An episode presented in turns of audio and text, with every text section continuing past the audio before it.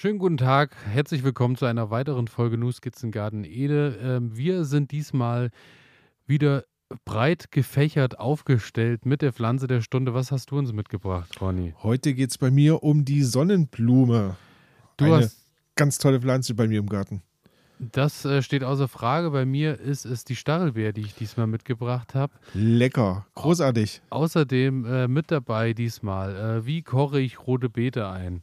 Was kann, Und wie mache ich den Garten winterfest? Große, ganz wichtig. ganz große Runde, ganz wichtiges Thema. Und da hast du uns auch wirklich einiges an tollen Ideen mitgebracht. Bei mir äh, auf der Liste auch noch, äh, was kann ich tun, um den Garten weiterhin tierfreundlich über den äh, Winter zu gestalten. Sehr Und wichtig. Ansonsten haben wir natürlich wieder reichlich tolle Ideen und äh, Dinge, Anekdoten aus dem Gartenleben, was gerade so los ist, mitgebracht. Und würde sagen, damit starten wir direkt in die Sendung. Schaltet ein, bleibt dabei. Bis gleich.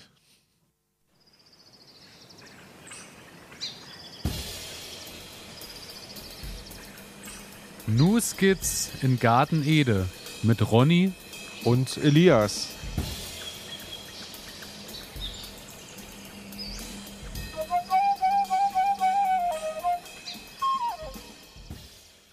Herzlich willkommen, meine Damen und Herren. Herzlich willkommen zu einer weiteren Folge Ihres Lieblingspodcasts New Skits in Garten Ede. Und in der Leitung ist wieder ein Mann zugeschaltet, der schöner als die schönste Aubergine im tiefsten Oktober nicht sein könnte. Er lässt diese Jahreszeit um ein Vielfaches schöner erstrahlen und wird uns auch diesmal wieder mitten ins Herz treffen. Ronny, bist du da? Elias, ich bin da.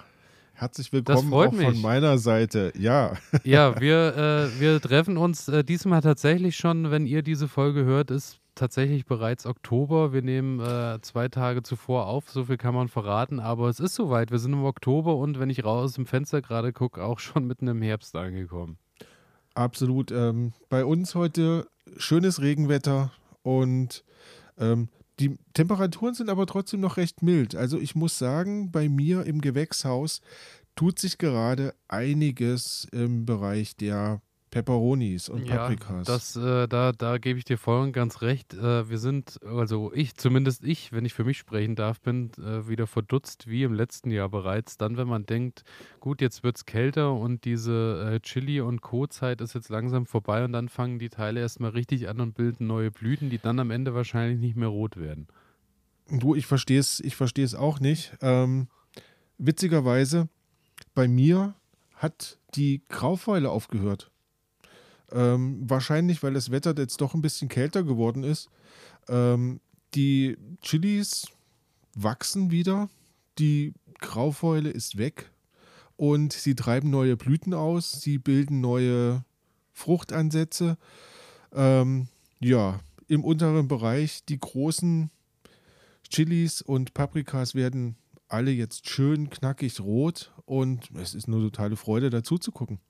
Das freut mich sehr für dich, vor allem wenn äh, Ja. alles dann auch schön rot wird, weil ich halt wirklich die, äh, die großen Bedenken wieder mal habe, dass alles, was ich draußen stehen habe, noch Paprika und Chili jetzt anfängt und bildet Blüten noch und nöcher. Aber ich glaube, das wird es nicht mehr schaffen. Ähm, nein, also ich glaube, die, die neuen, die jetzt kommen, werden es nicht mehr schaffen. Ähm, auf der anderen Seite, Bekannter von mir hat im letzten Jahr eine Chili einfach mal mit reingenommen und hat die wirklich überwintern lassen. Wir hatten da schon mal drüber gesprochen. Ja, das. Ich erinnere mich, Ähm. das war unser beider Plan und unser beider äh, Fehler der Woche war dann, dass wir es draußen stehen gelassen haben, als es schon richtig. hat. ähm, aber bei meinem Kumpel hat das wirklich richtig gut geklappt.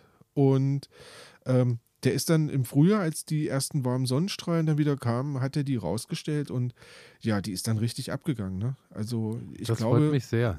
Die blühen halt, glaube Ja. ich, sehr rege. Ich glaube auch. Und naja, Und ähm, ich kann dir auch schon mal berichten, ich hatte auch noch ein weiteres Erfolgserlebnis. Und äh, zwar habe ich äh, bei den mal so ein bisschen bei den bei den Süßkartoffeln so reingelunzt und äh, da Oh. war hier und da äh, war irgendwie schon so zu sehen, wo so die Wurzeltriebe hingehen und bei einem war ein Wurzelstück, äh, also war die Verbindung vom Wur von Wurzel und Grün abgebrochen. Naja, und dann habe Mhm. ich gedacht, da kann ich ja mal dran ziehen und kann dir das ja rausholen, weil größer wird es ja. Ja. nicht mehr werden. Und äh, es war recht dünn, also es war so ungefähr, ähm, ich sag mal, äh, so, so Doppeldaumen dick ungefähr, Okay. die Wurzel Ja. oder die Süßkartoffel, aber sie war tatsächlich, ich würde mal so schätzen, so 25 bis 30 Zentimeter lang. Ach, was tatsächlich. mich äh, tatsächlich schon mal wirklich positiv stimmt auf das, was vielleicht äh, da Mitte, Ende Oktober rausgezogen werden kann. Also das heißt, da ähm, könntest du eine reiche Ernte es haben. könnte tatsächlich funktionieren, dass mein komplettes Süßkartoffelprojekt dieses Jahr funktioniert. Ich drücke dir ja so die Daumen dafür, dass hättest du dir verdient nach diesem doch eher desaströsen Sommer. Das ist so, das ist wahr, aber äh, ich bin gespannt, wie gesagt. Das ist so eine Sache, die erfreut mich sehr und was ich auch äh, schon mal verraten kann vorab ist, ähm, ich habe neulich mal Meerrettich gebraucht und dachte dann, na gut, dann äh, steckst du da jetzt mal den Spaten rein und legst halt mal ein Mhm. Wurzelstück frei. Und äh, ich war doch sehr überrascht, was ich da gesehen habe, weil es hatte ungefähr, der Meerrettich war so von der Wurzeldicke, es hatte so Pastinakenzüge. Also es war so irgendwie, ich habe auch die toll. ganze Wurzel gar nicht rausgebrochen gekriegt, aber es war oben vom Durchmesser so, sagen wir mal so bei 15, so 15 wird es gewesen sein, 15 Zentimeter, 20 Zentimeter Durchmesser und war ellenlang. Also ich habe 30 Zentimeter oder so rausgebrochen, mehr habe ich nicht rausgekriegt, weil alles andere zu tief war. Reicht mir auch vollkommen aus an Meerrettich, den ich dann habe. Allerdings. Ja, müsstest äh, du bis nächstes Jahr kommen mit. ich denke es auch und ich hoffe natürlich auch einfach, dass äh, das, was jetzt noch im Boden bleibt, dann auch äh, nächstes Jahr wieder neu austreibt. So ist ja, sagt man ja immer, wo der Meerrettich einmal Ja, gestanden hat und noch Wurzelreste im Boden hat, kommt er auch immer wieder. Daher hoffe ich, dass das auch so funktioniert. Aber tatsächlich, Meerrettich scheint auch angegangen zu sein. Also Super. es passieren gerade ganz tolle Sachen. Was ist bei dir gerade noch so los, äh, bevor wir in die Kategorien starten? Ja, bei mir, was ist gerade los? Also ähm, im Moment ist eigentlich nicht mehr viel los, muss ich ganz ehrlich gestehen. Ich habe ja die, die Karotten alle geerntet ähm, und im Moment, da werde ich nachher auch nochmal drauf zu sprechen kommen, ähm, geht so ein bisschen um Winterfest machen, die ganze Geschichte. Ne? Ja, also ich ernte jetzt fleißig Paprika, ähm, habe mir die roten Augsburger die waren jetzt durch. Die, da habe ich die Pflanzen jetzt auch quasi aus dem Gewächshaus rausgeholt, habe damit ein bisschen mehr Platz für die Schekediner Paprika geschaffen. Ähm, ja, ich bin gerade dabei und trockne fleißig meine Paprika, dass ich dann wieder mein Pulver bekomme. Und spannende Sache, hätte ich vielleicht auch noch eine Kategorie weiterbringen können, bringe ich aber jetzt schon. Ähm, ich habe mich mal mit beschäftigt, wie ist das jetzt eigentlich, wenn man so Paprikapulver herstellt? Und es gibt ja so rosenscharfes Paprikapulver und es Mhm. gibt dieses milde, süßliche Paprikapulver und ähm, habe festgestellt oder habe gelesen, das hat wohl damit was zu tun, ob man die Kerne und diese weißen Strünke, wo die Kerne dranhängen, mit Ah, an dem Fruchtfleisch lässt oder ob man das rausbringt. Es hängt also nicht Ja, ausschließlich von irgendwelchen Paprikasorten oder Nein. mit Sorten zusammen, sondern auch mit dem, was man alles verarbeitet.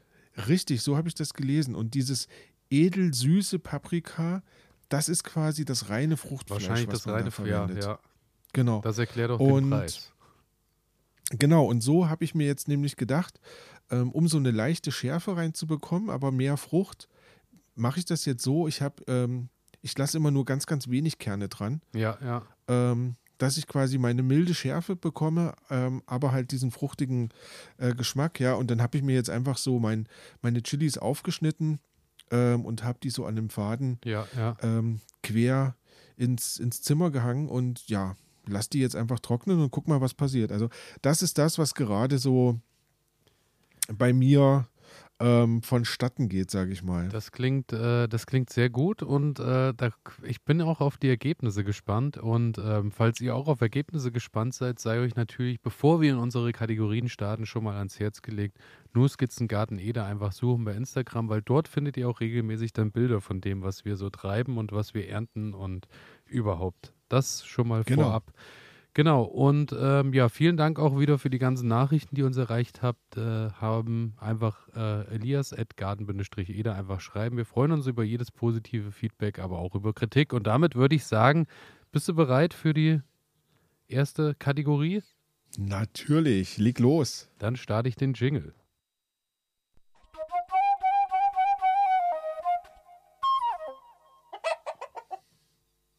Kategorie 1. Pflanze der Stunde. Pflanze der Stunde, so ist es. Und, ähm, Und ich glaube, du bist dran. ich glaube, ich darf heute starten. Ich glaube, ja, so ist es. ja, ja. Und ich bin schon sehr gespannt, was du uns heute wieder Spektakuläres mitgebracht hast. Und zwar habe ich diesmal die Ribes uva crispa mitgebracht. Oh, ähm, irgendwas Knackiges. Was Knackiges, ja, ja. Es ist die Stachelbeere. Ah, Und zwar Naja. ist es soweit, es ist gerade Pflanzzeit für Beerensorten und dann dachte ich mir, die Stachelbeere haben wir noch nicht so wirklich behandelt und äh, ich habe ja auch ein paar Stachelbeeren äh, mittlerweile im Garten und dann dachte ich, damit gilt es sich dann heute mal auseinanderzusetzen, denn ähm, namensgebend für ihre botanische Familie ist die Stachelbeere, denn sie gehört zur Sorte der Stachelbeergewächse. Zu denen gehören naheliegend auch, irgendwie. ja, naheliegend, genau. Zu denen gehören auch äh, die Johannisbeeren. Und äh, die Kreuzung aus der Stachelbeere und der schwarzen Johannisbeere ist dann übrigens noch die Josterbeere. Aha. Die sind so ein bisschen länglicher. Gegessen habe ich sie auch noch nicht. Ich kenne sie immer nur aus irgendwelchen Katalogen und so, äh, weil die recht häufig angeboten wird. Weil Okay. ich glaube, die hat dann, äh, ähnelt sehr den Geschmack der Stachelbeeren, ist dann aber wahrscheinlich nicht so stachelig. Vom Mhm. Anpflanzen her. Daher Josterbeere. Habe ich mich auch noch nicht so mit auseinandergesetzt. Werden wir vielleicht hier dann auch nochmal in den Kategorien äh, erarbeiten, das Ganze. Die Stachelbeere ähm, ist heimisch in ihrer Urform in Europa, Asien und Nordafrika. Die äh, Urväter der Stachelbeere wachsen in lichten, meist etwas feuchten Wäldern, an Waldrändern und in Hecken auf nicht zu trockenem Boden. Also demnach, äh, ich komme ja jetzt als nächstes dann auch zum Standort und Boden, da kann man sich schon mal vorstellen, wie, äh, was man so äh, für ein Bodenleben schaffen muss, Ja, dass das ja. Ganze funktioniert. Ähm, es ist nämlich so, dass die Stachelbeere ähm, bei se- ausgesetzt in voller praller Sonne äh, der Gefahr eines Sonnenbrandes äh, sogar äh, äh, entgegensteht. Also man soll eher schauen, dass die Stachelbeere so ein bisschen einen leichten, schattigeren Platz hat. Also man sollte natürlich schon genügend Sonne zum Reifen drauffallen, aber etwas schattiger gefällt ihr schon ganz gut. Ähm, erklärt, warum meine Stachelbeere irgendwann mal eingegangen ist. Ich hatte vor vielen Jahren mal eine gepflanzt. Die hat auch relativ gut getrieben und irgendwann ähm, hat sich dann erledigt gehabt. War ich ein bisschen traurig, weil das wird ja so ein schöner großer Busch irgendwann und ähm, ja, man kann reichlich ernten. Ja, ja, genau so ist es. Standortwahl, ähm, wichtig, nehme ich mir mit. Daher äh, sowieso auch erstmal generell die Frage, Stachelbeeren, ist was für dich oder eher nicht? Ähm, pass auf. Kennst du Hansen Jensen Torte? Ja.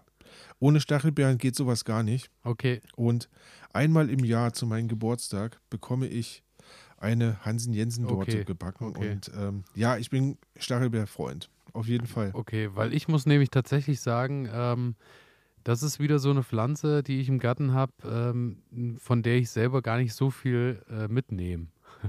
weil Okay, warum? ich, Magst ich du bin nicht so? nicht gar nicht so ein Stachelbeer-Esser und äh, bin auch nicht so ein Fan, aber alle um mich rundherum äh, essen gerne die Stachelbeere und kochen auch und backen auch gerne Kuchen damit und daher äh, bin ich natürlich gewillt, alle dann auch mit den nötigen Stachelbeeren zu versorgen.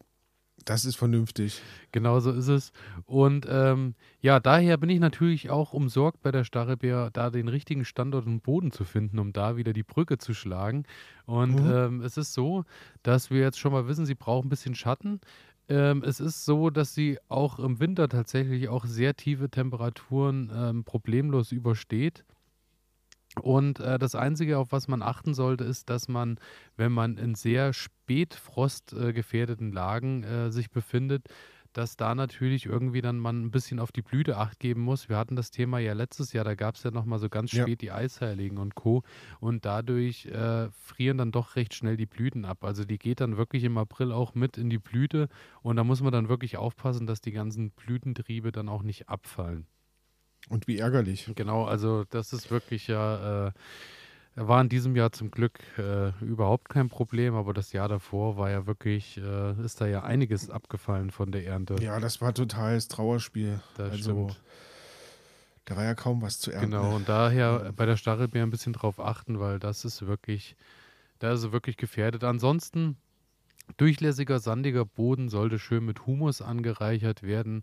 Bei lehmigen Boden, so wie es bei uns hier in Mitteldeutschland ist, ähm, soll man natürlich darauf achten, dass der ein bisschen aufgelockert ist und äh, dass der nicht ganz so verdichtet ist. Aber ich denke, das ist ja bei jeder Pflanze so, dass man einfach erstmal ein bisschen, äh, ein bisschen den Boden vorhackt und auch das Loch, in Mhm. dem man die Pflanze dann eingräbt, dass man das ausreichend groß vom Durchmesser versieht, dass da auch äh, die Pflanze ordentlich noch wurzeln kann.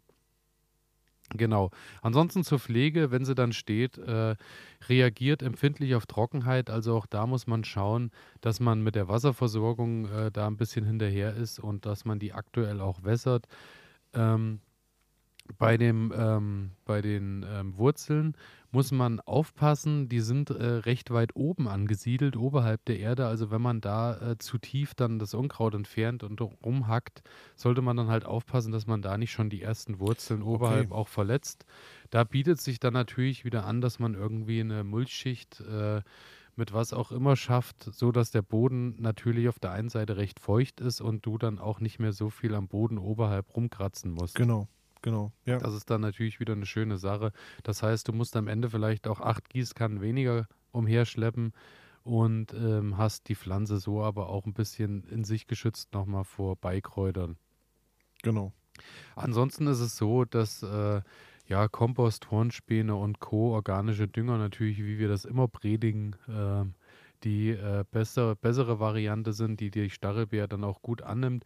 Ich äh, starte meistens im Frühjahr, dass ich mir dann nochmal so einen organischen Beerendünger kaufe, wo dann ein gesunder Mix ist, dass äh, die Pflanzen erstmal in der Blüte und im Wachstum unterstützt werden. Das gibt dann Mhm. meistens nochmal so einen Booster erstmal im Frühjahr. Ja, Das ist ja. immer eine ganz schöne Sache.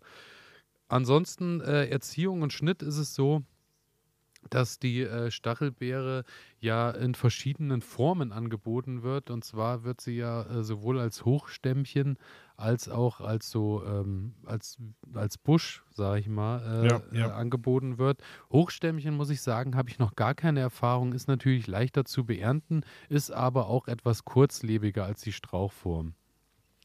Ähm, kann, ich, kann ich ein Beispiel zu nennen? Ich hatte Johannisbeeren Mhm. als Hochstamm. Ähm, ja, ist, ist super schön zu beernten, aber ähm, ich, ich fand, du musst halt immer irgendwie abstützen und ähm, ja, ja. es ist halt irgendwie anfällig und ja, muss man, muss man sich entscheiden. Im, im Moment habe ich jetzt einfach so zwei, drei Johannisbeer, ja, Sträucher stehen Ja, ja. und ich habe das, ich habe den Eindruck, die sind unanfälliger. Also da, ja, die wachsen halt einfach vor sich hin und, und dann ist das gut. Dann passt es. Okay, ja, also ähm, da bin ich auch. Bei mir ist eigentlich alles gut. Ich habe ja auch viel übernommen von meinen Großeltern und Mhm. da ist es wirklich so, dass die eigentlich auch alles in Strauchform irgendwie angebaut haben. Ich glaube, das war früher so Ja, ein Standard, ja, oder? ich Also da hat man auch, keine, ja. keine Bäumchen gehabt irgendwie. Das. So ist es. Genau, und ähm, daher, ähm, ja, wie gesagt, die, die Hochstämmchen sind leichter zu beernten, aber auch kurzlebiger. Bei, dem, bei den Sträuchern bist du natürlich auch ein bisschen hinterher mehr beim Schneiden, weil da musst du halt wirklich auch schauen, dass du die ab und an mal auslichtest und dass du dann die äh, getragen, also die Triebe, die bereits getragen haben, ab und an auch mal zurückschneidest, dass die wieder Platz haben für neue und dass dann auch genügend Licht noch äh, Richtung Mitte kommt, sodass auch wirklich Mhm. alles äh, reif wird. Wobei das bei der Stachelbeer, finde ich, aus der Praxis heraus deutlich entspannter ist, weil die wächst halt auch nicht so äh, in sich gerungen wie jetzt eine Johannisbeere. Also das kann Ja. man eigentlich immer schon ganz schön im Blick haben, wenn die zu arg verholzen, dass man da dann mal was rausnimmt. Genau. Ansonsten, wie bereits erwähnt, äh, alles, was zu dicht steht oder was nach innen wächst, an Seidentrieben rausschneiden und äh, dann können da im Folgejahr, kann dann die Pflanze wieder gut austreiben. Ansonsten selbstbefruchtend ist sie, da äh, ist natürlich wie immer auch klar, hast du mehrere verschiedene Stachelbeeren, ist die Chance der Befruchtung natürlich deutlich höher durch den Bienenflug. Ähm, Mhm. Aber eine alleine kann sich natürlich auch befruchten, wird dann vom Ertrag nicht so viel bringen ähm, im Vergleich, als hättest du drei Pflänzchen zum Und Beispiel. wie da viele stehen. möchtest du hinstellen? Ähm, ich habe letztes Jahr, ich habe ja letztes Jahr, als ich das angelegt habe, im Frühjahr ähm, zwei, also eine rote und eine, eine äh, Mhm. helle, habe ich Ja. äh, stehen und habe mir aber noch eine dritte mitgenommen, als ich da unten ähm, Berchtesgadener Land war in der Gärtnerei. ja, ja. Habe ich mir noch eine mitgenommen mich. und die steht jetzt ein bisschen weiter entfernt davon, aber äh, insgesamt sind es drei, genau. Schön. Genau. Und ansonsten zum Ernte und Verwendung, du hast es gerade schon gesagt, die Stachelbeer ist halt wirklich äh, super beliebt beim Backen. Also Mhm. da findet man, glaube ich, da die meiste Verwendung. Bei Desserts äh, auch ab und an ist halt wirklich vom Aroma äh, eher was säuerlicheres. Genau. Und Das, deswegen passt es, glaube ich, auch so gut zu Kuchen, ne? Ja. dass du die Süße vom Kuchen kombinierst, ein bisschen abfängst dann mit, mit der Säure der Stachelbeere. Das ist schon, das ist schon ziemlich lecker. Ja, genau so ist es. Deswegen auch äh, natürlich, man kann das auch als Kompott oder Marmelade verwenden. Da wird dann halt aber meistens ordentlich gesüßt, weil es vielen halt viel zu sauer ist. Der, der, Stachel, der pure Stachelbeergeschmack alleine. Aber wie du schon sagst, es bringt dann halt nochmal, es bringt dann durch das Saure nochmal eine andere Frische rein, wenn du dann äh, den, den Hansen Jensen. Genau, Als ja eher eine Torte sogar, oder? Als ein richtig. Kuchen. Ja, mit so einem, mit so einem Baiser-Deckel obendrauf. Und der so, Baiser ist ja sowieso schon sehr, sehr süß. Ähm, und das korrespondiert einfach super schön mit, mit dem Stachelbeersäure. Also ähm, lecker. Und auch da äh, zum Thema Säure noch am Rande erwähnt. Ähm, es gibt tatsächlich bei der Stachelbeer äh, die verschiedensten Reifestadien, die sich dann natürlich auch unterscheiden von der Verwendung. Und da ist es so, dass äh, die grünen, die noch nicht ganz ausgewachsenen Früchte sich besonders zum Einkochen und als Kuchenbelag eignen. Ah, okay. Allerdings äh, die, die direkt verzehrt werden wollen, da sollte man so warten bis äh, Juli, August, weil ähm, umso weißer äh, die, die dann werden, also ich denke, da spricht man dann von den, diese feinen Streifen, was dann so äh, immer Mhm. zu sehen ist, umso süßer schmecken die dann auch und umso Genau. äh, intensiver ist dann auch das äh, Aroma. Also Mai bis Juni ist äh, Einkoch- und Kurenzeit und ab Juli und August ist dann eher Direktverzehr.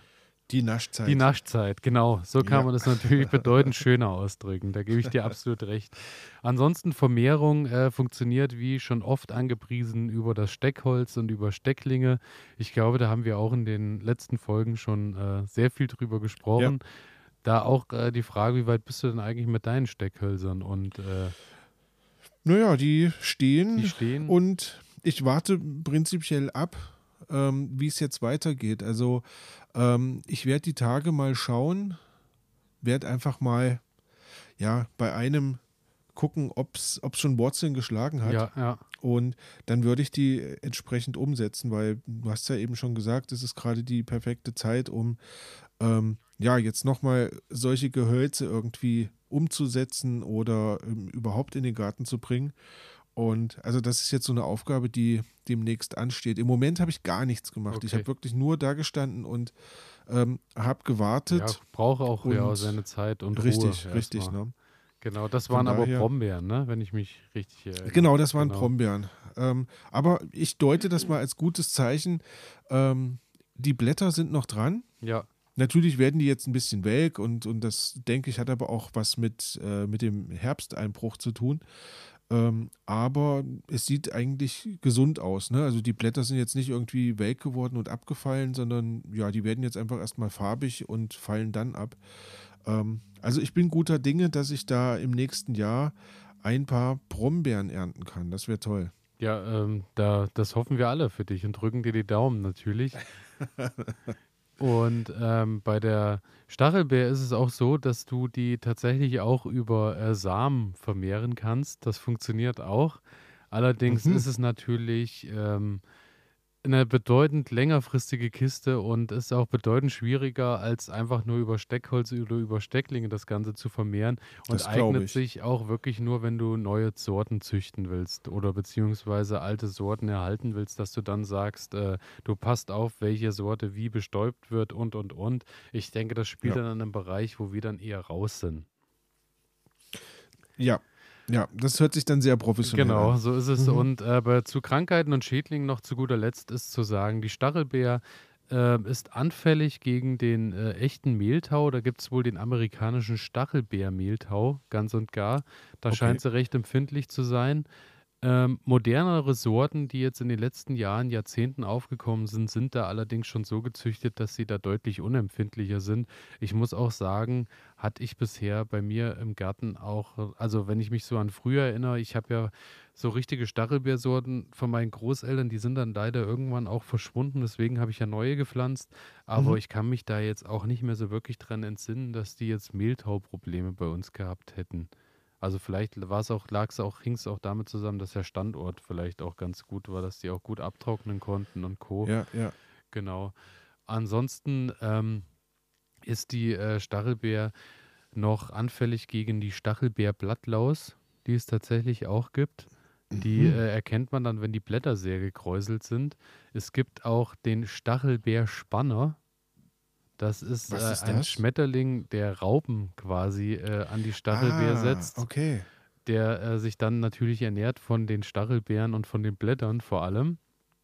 Dann gibt es den, die rote Stachelbeermilbe, die tatsächlich auch äh, die Stachelbeere angreift.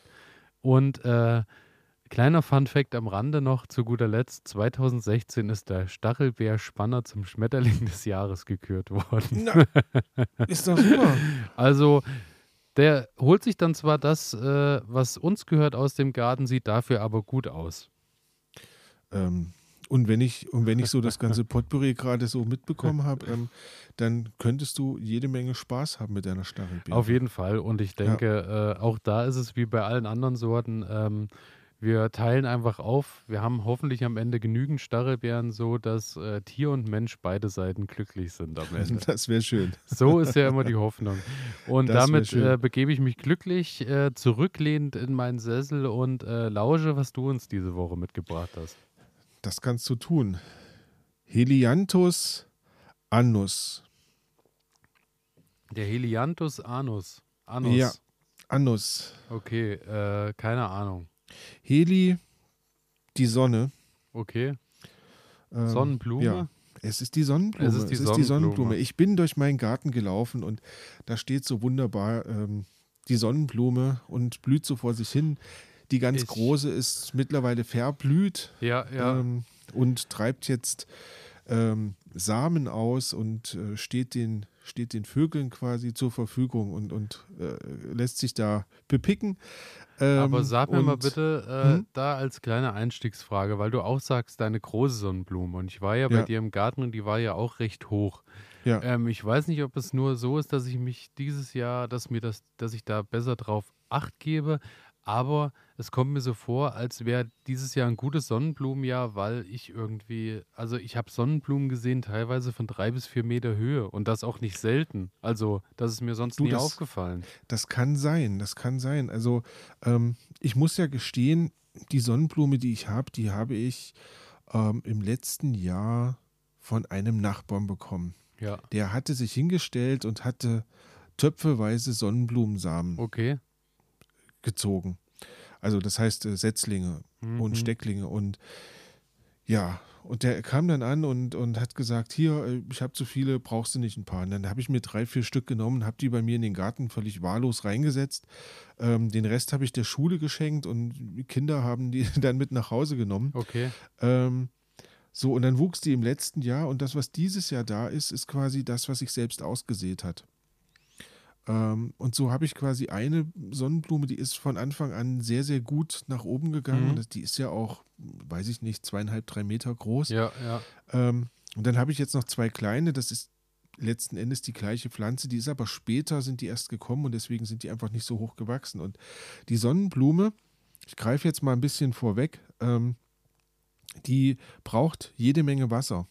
Okay. Und ich vermute einfach mal, wenn du dieses Jahr so viele große Sonnenblumen gesehen hast, dann hat es vielleicht daran gelegen, dass es ja viel Wasser gab, die die, die, die Sonnenblume, äh, was die Sonnenblume braucht. Das um klingt wachsen. plausibel, dass das zusammenhängt, auf jeden Fall.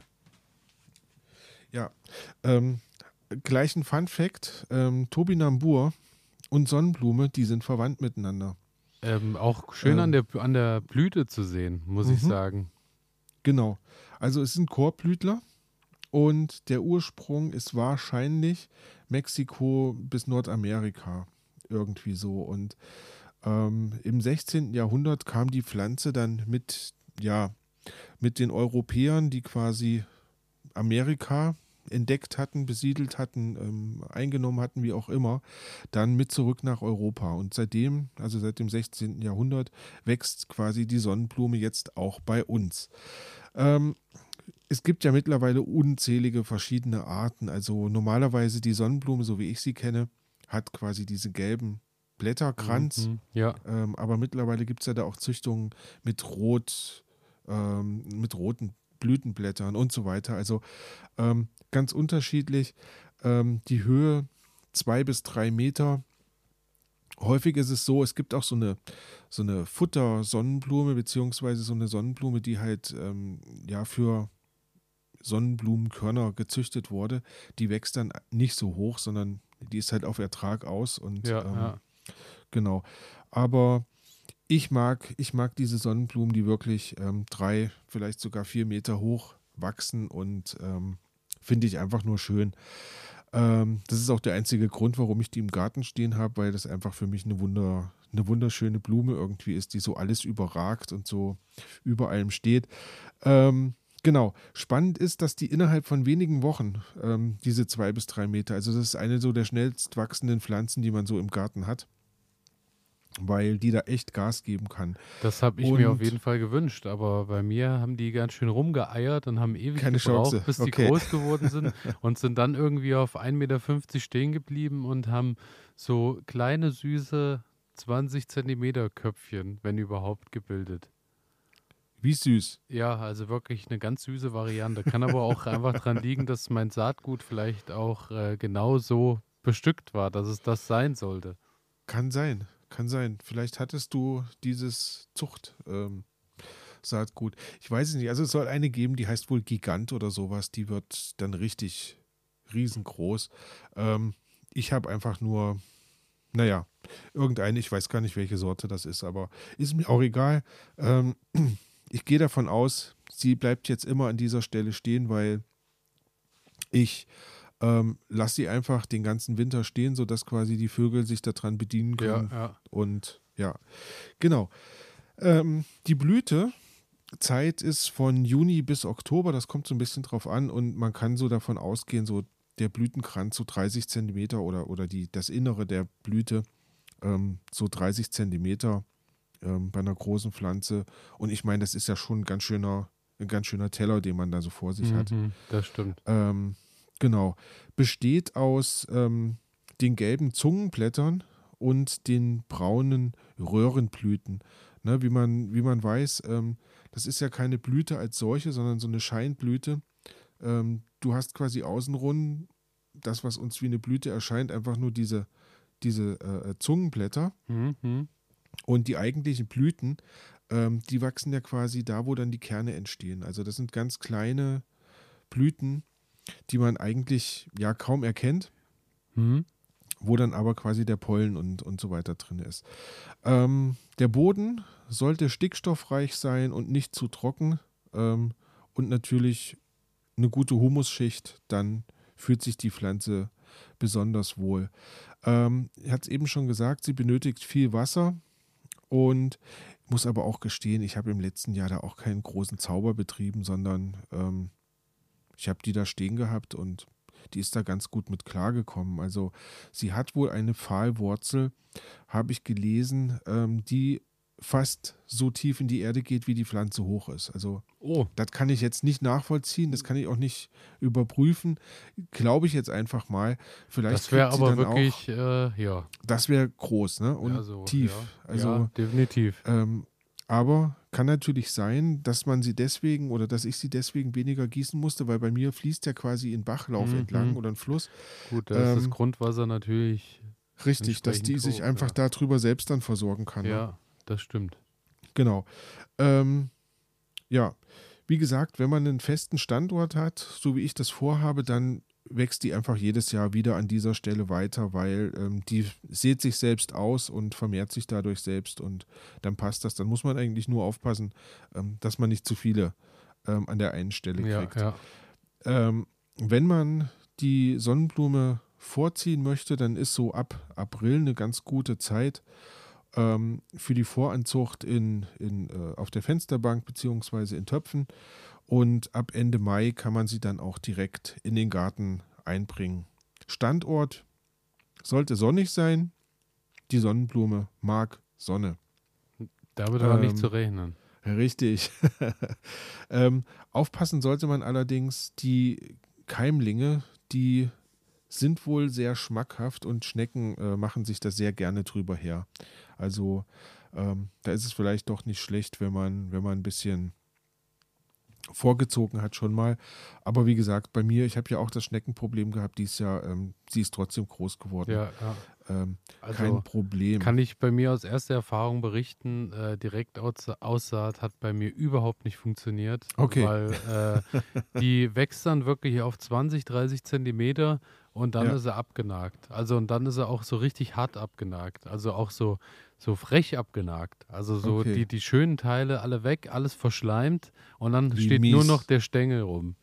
Also Wie mies. Ja, wirklich, aber äh, ja, die Schnecken, meine Freunde, ja, äh, haben die vorangezogenen dann doch äh, ein paar vereinzelt stehen lassen. Aber okay. ja, ein weiteres Problem aus meiner Welt.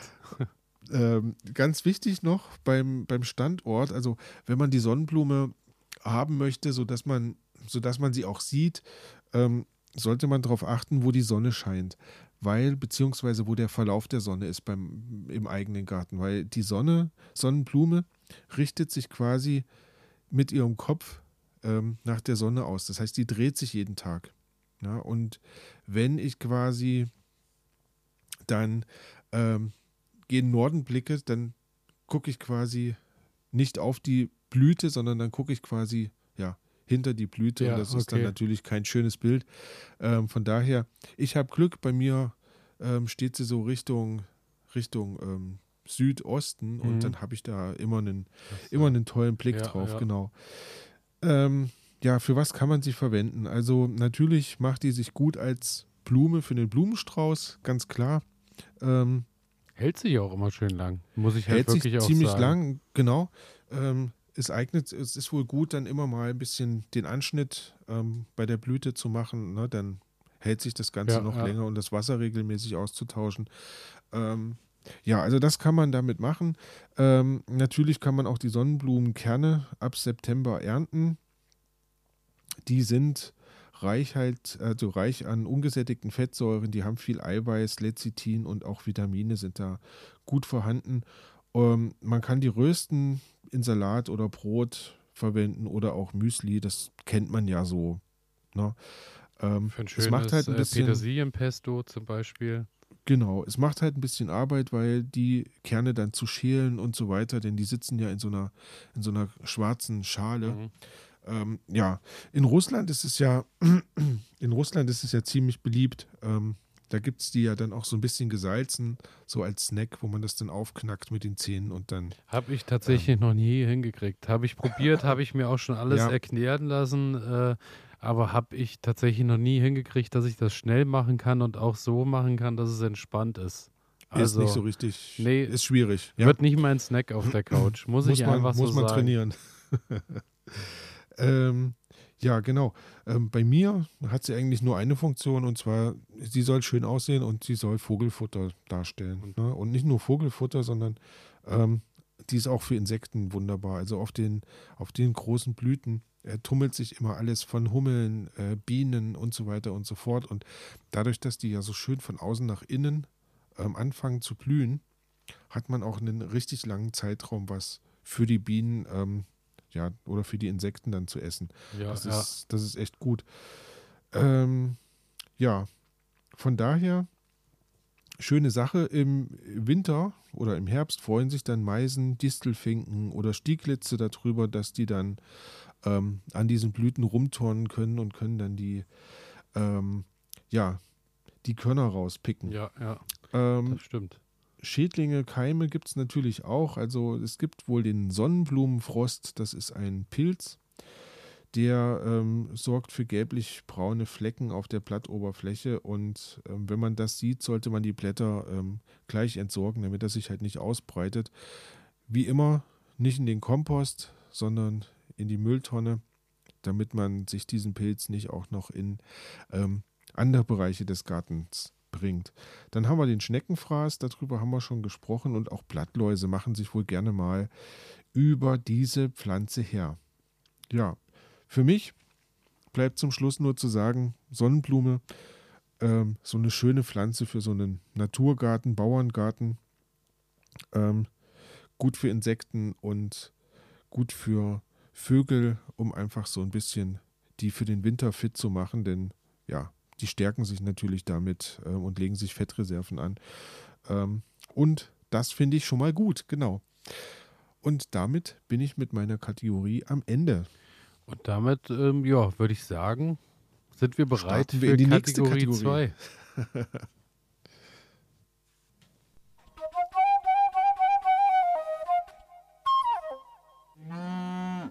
Mit was ich mich gerade beschäftige, Kategorie Nummer 2. Leg los, ich bin gespannt. Bei mir tatsächlich gerade im Moment gar nicht so viel los gewesen, weil ähm, ich das Herbstwetter genutzt habe und war letzte Woche dann tatsächlich auch mal eine Woche eher krank und eher zu Hause und äh, habe mich daher eher damit beschäftigt, wie ich Zwiebel mit Honig zusammen in einem Glas einlege, um da schönen Hustensaft dann am Ende rauszuholen. Mm, das Und, gibt auch so einen ähm, schönen Geruch im Mund. Oh, Genau, lecker, lecker, genau so lecker. ist es. ähm, aber das, was ich gemacht habe, ist, ähm, ich habe mir äh, bei einem bekannten äh, Discounter äh, um die Ecke gab es Blumenzwiebeln letzte Woche zu kaufen. Ah, und sehr dann gut. äh, habe ich Blumenzwiebeln mitgebracht bekommen in allen Farben und Formen. Also von äh, Tulpen über, ähm, was hatte ich denn alles noch dabei? Ich hatte verschiedene Arten von Tulpen, dann hatte ich Pfingstrosen dabei. Dann, also es war äh, recht breit gesteckt. Da würde ich dann aber, glaube ich, in zwei Wochen einfach nochmal drauf kommen, weil ich habe die auch noch nicht in die Erde gebracht.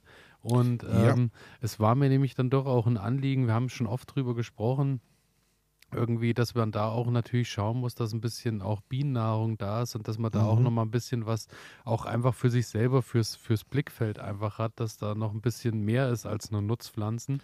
Genau, und, und, es ist ja, ähm, ist ja gerade die optimale Zeit dafür, ne? Dann auch Genau. ähm, die, die Zwiebeln der Frühblüher einzubringen. Genau so ist es. Und äh, da das auch mit dem Ansehen der Blumen nicht ganz so gut geklappt hat, äh, denke ich mir, ist man dann da mit den Blumenzwiebeln dann doch auf der bedeutend besseren Seite. Ja. Und äh, ja, da habe ich mir erstmal verschiedene Arten mitbringen lassen. Erzähle ich dann zwei Wochen einfach mal. Ansonsten habe ich ja äh, Steckzwiebeln gesteckt. Das Mm. wiederum äh, ganz äh, interessant. Das hatte ich so vor anderthalb Wochen ungefähr gemacht. Habe ich, äh, ich habe ja die ganzen Winterzwiebeln gehabt und habe die ja dann dort reingesteckt, wo vorher die Kartoffeln drin waren.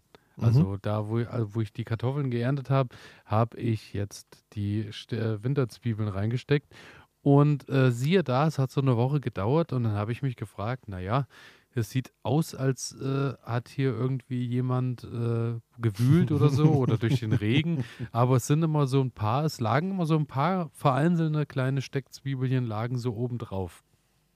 Und dann äh, habe ich die wieder reingesteckt und auch eine Woche später ist es so, dass äh, es ist nicht von oben, sondern es muss von unten irgendwie, muss jemand äh, Hat sich jemand bisschen- gestört gefühlt? ja, genau. Hat da unten Ja. vielleicht einen Tunnel gegraben, weil ich von oben so fest gedrückt habe, dass unten wieder mal ein Tunnel eingestürzt ist und sie liegen dann ab und an immer mal zehn Steckzwiebelchen oben drauf, die halt auch noch nicht so weit sind, dass sie schon gewurzelt haben und äh, im Boden sind. Aber irgendjemand hat da nicht so Bock drauf, habe ich schon Ja. gemerkt, auf jeden Fall. Finde ich gut. Ja, muss man, muss man auch sagen, was man will.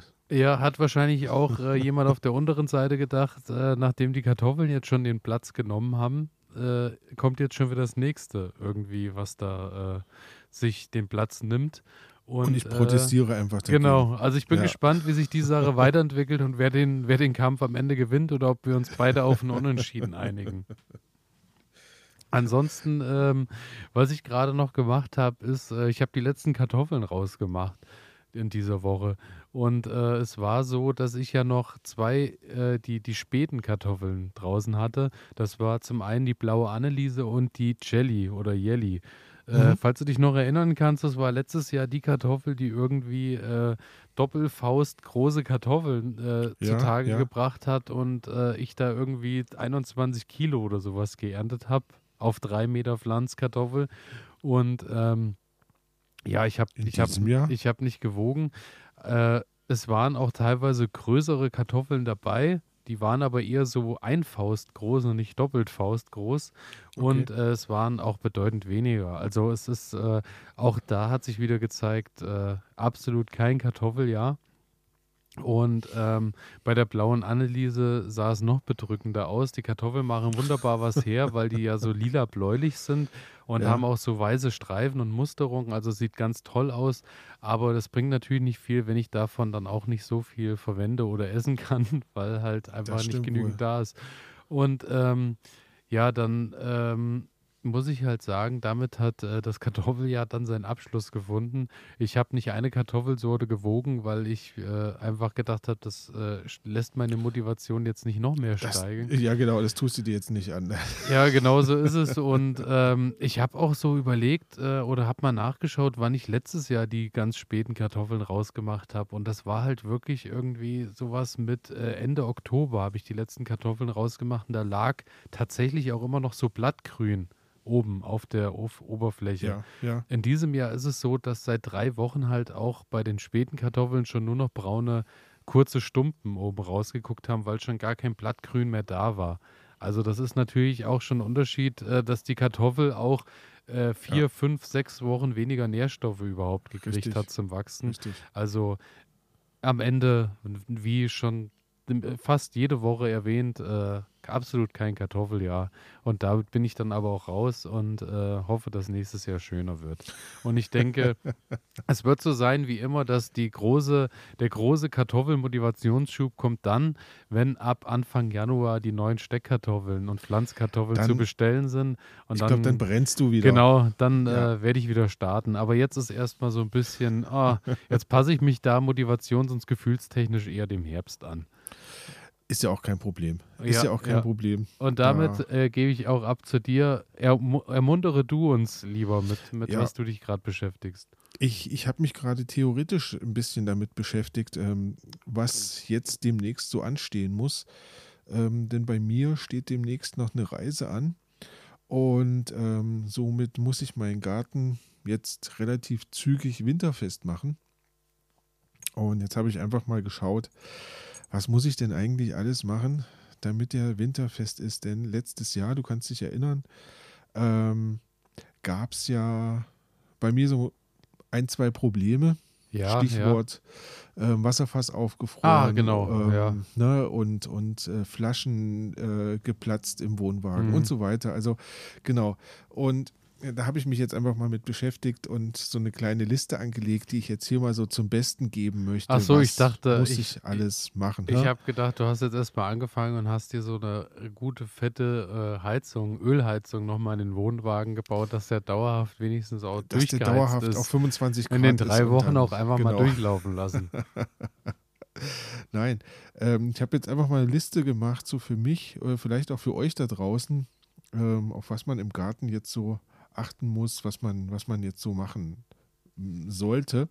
Das ist jetzt nicht ausufernd ähm, von der Tiefe, aber es ist relativ breit und ne, ich denke, ich teile das einfach mal mit euch.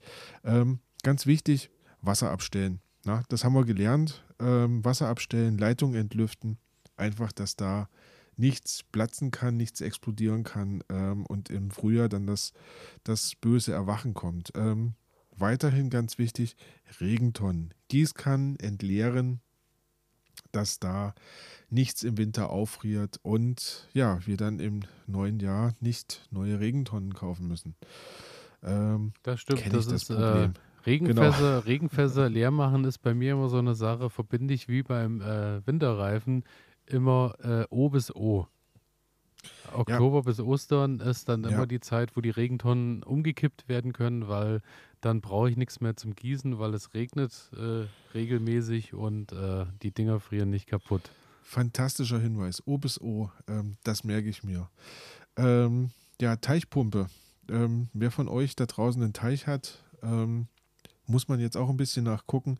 Ähm, Teichpumpe aus dem Teich nehmen. Ich habe mittlerweile keine Teichpumpe mehr, aber ähm, das wäre wichtig, dass die nicht auffriert, weil sonst ähm, ja, gehen quasi möglicherweise die ähm, Blätter kaputt, die quasi für den Wasserdruck sorgen. Ja, ja. Ähm, Eisfreihalter einfach mal darauf achten, dass man, dass man jetzt, ähm, wenn die Tage dann kälter werden, dass man dann halt schaut, dass man so einen Eisfreihalter auf den Gartenteich setzt, sodass quasi ähm, immer eine Stelle ja frei ist, wo quasi ähm, Luft entweichen kann, dass die Fische einfach ein gutes Milieu haben, weil die fahren ja dann so ihren Stoffwechsel runter. Ja, ja. Ähm, ich habe gelesen, ähm, der Herzschlag geht dann wohl auf ein, zwei Schläge pro Minute Mhm. zurück und so. Das ist Also schon die gruselig auch äh, sind bisschen. eigentlich schon tot, möchte Ja. ich mal sagen. Aber ähm, ja, und das Problem ist nicht, dass die dann keinen Sauerstoff mehr kriegen. Das Problem soll wohl sein, dass die, dass die ähm, bei dem Verwesen der, der Pflanzenreste, die so im Wasser sind, dass da wohl Faulgase entstehen. Mhm. Und die können quasi bei geschlossener Eisdecke dann nicht mehr raus und das kann dann äh, dazu führen, dass die Fische quasi ähm, schlecht darauf Ja, reagieren. Ähm, was man auch nicht machen sollte, stellt euch vor, ihr habt es jetzt vergessen, so, eine, so einen Eisfreihalter draufzusetzen äh, und dann hat man eine Eisschicht auf dem, auf dem Teich. Ähm, bitte nicht mit einer Hacke und einem Pickel hergehen und das aufhacken, weil das wacht quasi die Fische auf, was für die wieder nicht gut ist. Und es kann auch passieren, dass ihr euch quasi die Teichfolie damit zerstört. Ja? Also okay. da vorsichtig sein. Ähm, ich habe gelesen, im günstigsten Fall dann vielleicht ja irgendwie mit, mit, ja, mit so einer Lötlampe oder irgendwas, so das Eis so ein bisschen, bisschen heiß machen und Ja, an ja. der Stelle quasi frei. Genau. So, was man auch noch machen kann, wenn man das möchte, ähm, ist Gewächshaus isolieren. Also da habe ich einiges gefunden, dass man zum Beispiel mit so, so großporiger Noppenfolie ähm, das dann auskleiden kann. Ähm, das schützt wohl dann ein bisschen, sollte man aufpassen, dass die relativ durchsichtig, lichtdurchlässig ist. Ähm, und dann können quasi mediterrane Pflanzen da drinnen auch einigermaßen überwintern, wenn die Temperaturen nicht allzu sehr fallen. Wenn es nicht zu heftig wird wie letztes Richtig, Jahr. ne? im letzten Jahr wäre das, glaube ich, keine Option Ja. gewesen, aber ähm, genau. Ähm, weiteres wichtiges Ding, ähm, Rasenmähen. Ne, so, wir kommen jetzt so langsam in die Zeit, wo der letzte Rasenschnitt nochmal gemacht wird. Darauf achten. Ähm, Rasenmäher relativ hoch einstellen. So möglichst, ja, so sechs, sieben Zentimeter hoch, was, was das Ding halt hergibt. Ähm, das sorgt wohl dafür, dass das Gras mehr Grünfläche hat, ne, also mehr, mehr Platt hat Mhm. und damit mehr Licht kriegen kann. Und das stärkt einfach die Pflanze an sich und äh, sorgt dafür, dass Moos nicht so sich so gegen das Gras durchsetzen kann. Ähm, und zum anderen gerne jetzt noch ein bisschen Dünger aufbringen, noch ein bisschen kalken, dass der Rasen quasi ähm, Nährstoffe bekommt und dann im Frühjahr richtig durchstarten kann. Ähm, wichtig, was auch noch dazu kommt, Laubrechen. Klar, ähm, dass einfach, dass es nicht auf dem Rasen liegen bleibt und dann da vor sich hin modert. Ähm, das ist ganz gut. Und wenn man möchte, kann man das Laub natürlich auch, was man zusammengerecht hat, ähm, auf den Kompost schmeißen. Oder aber man lässt es quasi als Haufen irgendwo liegen und schafft damit einen Unterschlupf für ähm, Igel. Du hattest ja darüber schon berichtet. So ist es. Und beim Kompostieren des Laubs natürlich auch nicht allzu viel Laub, weil das Laub dauert halt wirklich auch bedeutend länger.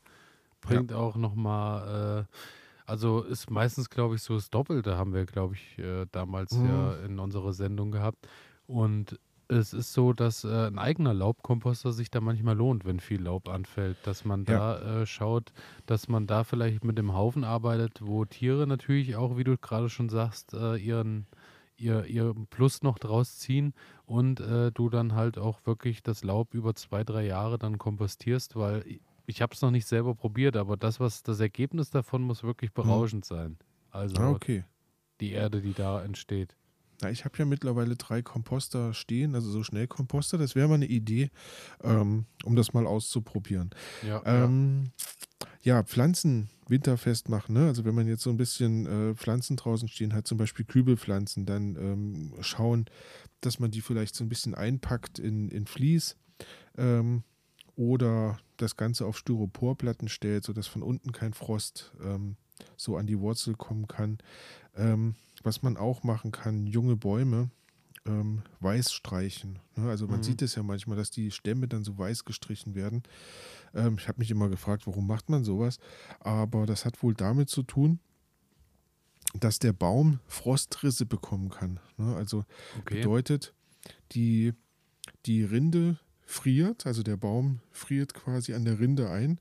Und wenn dann äh, Sonne auf eine Stelle, auf eine Seite des Baums scheint, also des jungen Bäumchens scheint, dann ähm, taut die natürlich auf und das kann dazu führen, dass die dann aufplatzt an der Stelle. Mhm. Und diese weiße Farbe soll wohl dafür sorgen, ähm, dass die Sonnenstrahlen dann reflektiert werden und der Baum sich einfach nicht so aufheizt. Okay. Genau. Ähm, ja, ganz wichtig, ganz wichtig, nicht vergessen. Ich bin da, ich bin da auch so einer, der das immer vergisst. Ähm, Gartengeräte. Gartengeräte reinigen, ähm, ein bisschen ölen, also da kann man einfach so ein Leinöl nehmen und da drüber wischen, der, den ganzen Dreck entfernen und so weiter und dann einölen und dann wegstellen, sodass die quasi ja fürs nächste Jahr gut vorbereitet sind und jetzt braucht man sie ja nicht mehr Mhm. ähm, und dass die einfach nicht vor sich hingammeln, sondern dann Genau. fürs nächste Jahr gut. Und auch da Rasenmäher.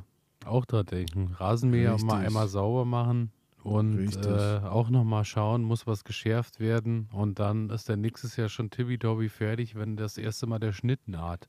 Und nicht Richtig. äh, wie mir das jedes Jahr passiert, obwohl ich das auch jedes Jahr erzähle, äh, dass ich den dann raushole und dann merke, oh, hättest du letztes Jahr vielleicht nochmal Öl nachkippen können, hättest du letztes Jahr vielleicht nochmal Blätter schärfen können.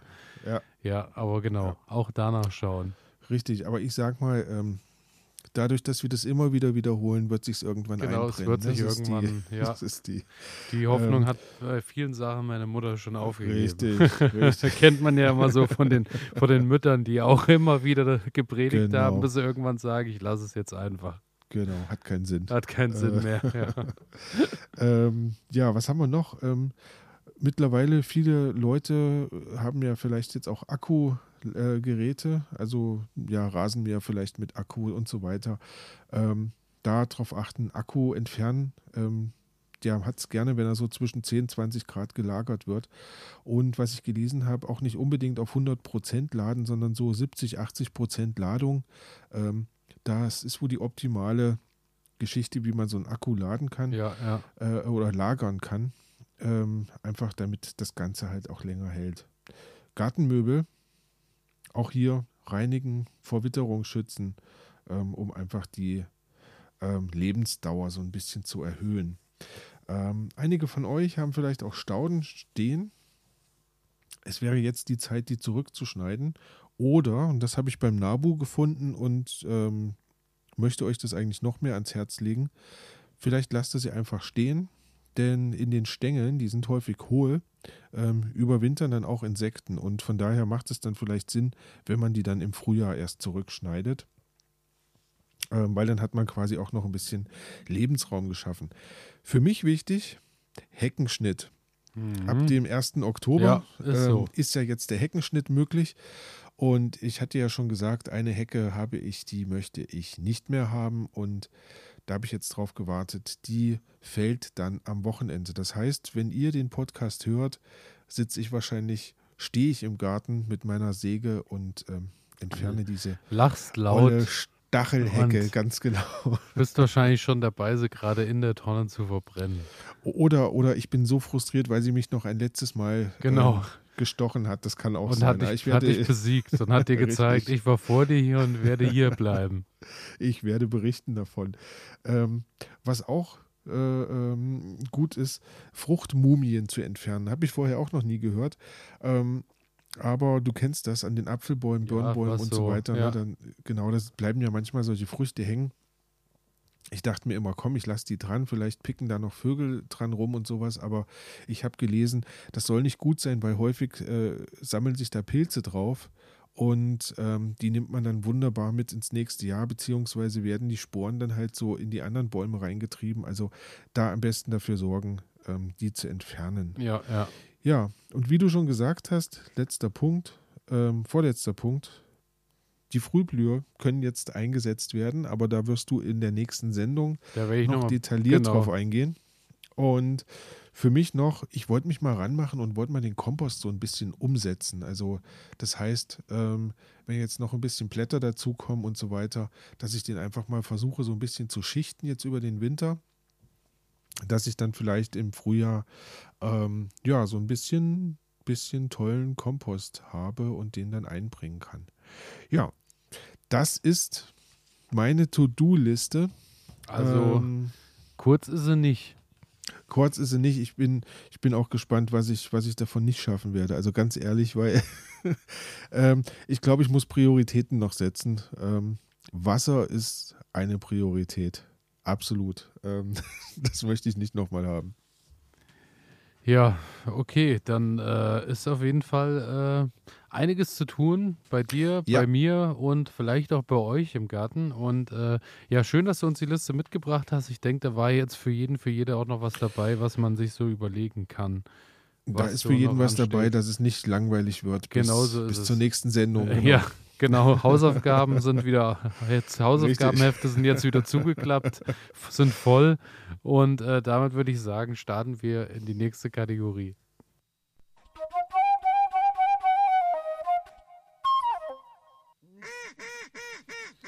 Was ich gelernt habe, habe ich als nächstes auf der Liste stehen. Habe ich auch stehen und ich bin gespannt, was hast du denn gelernt? Ähm, bei mir ist es so, was ich gelernt habe, ich habe das erste Mal ähm, wieder mal oder habe das erste Mal rote Beete eingekocht. Also uh. ich habe rote Beete geerntet. Ich hatte ja ähm, noch eine ganz gut ordentliche Reihe rote Beete stehen.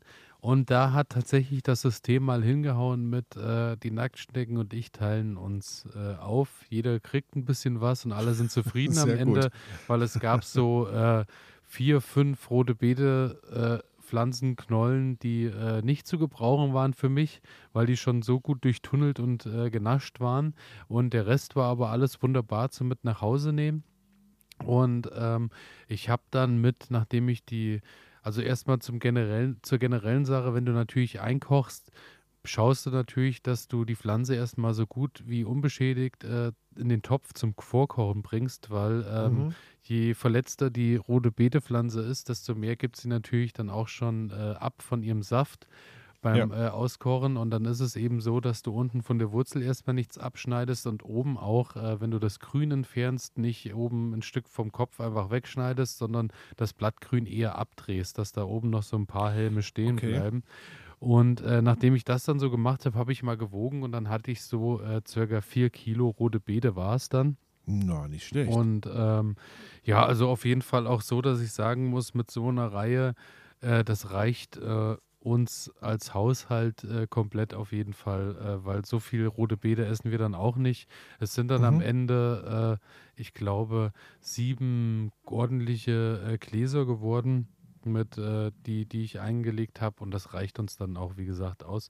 Und ähm, ich habe dann die Knollen je nach Größe eine Stunde lang äh, gekocht erstmal und habe die dann geschält und habe die dann eben äh, in, in äh, Scheibchen geschnitten und habe die dann eingelegt, habe so ein bisschen so ein Sud gekocht aus Balsamico-Essig und aus Wasser, Zucker, Pfefferkörner habe ich noch mit dran gemacht und da kommt jetzt äh, der Meerrettich ins Spiel, weil ich gelesen habe, man ah. kann da auch ah. ruhig mit Meerrettich experimentieren und dann habe ich auch in drei Gläser Meerrettich mit reingepackt, einfach mal um zu schauen, wie der Unterschied so ist.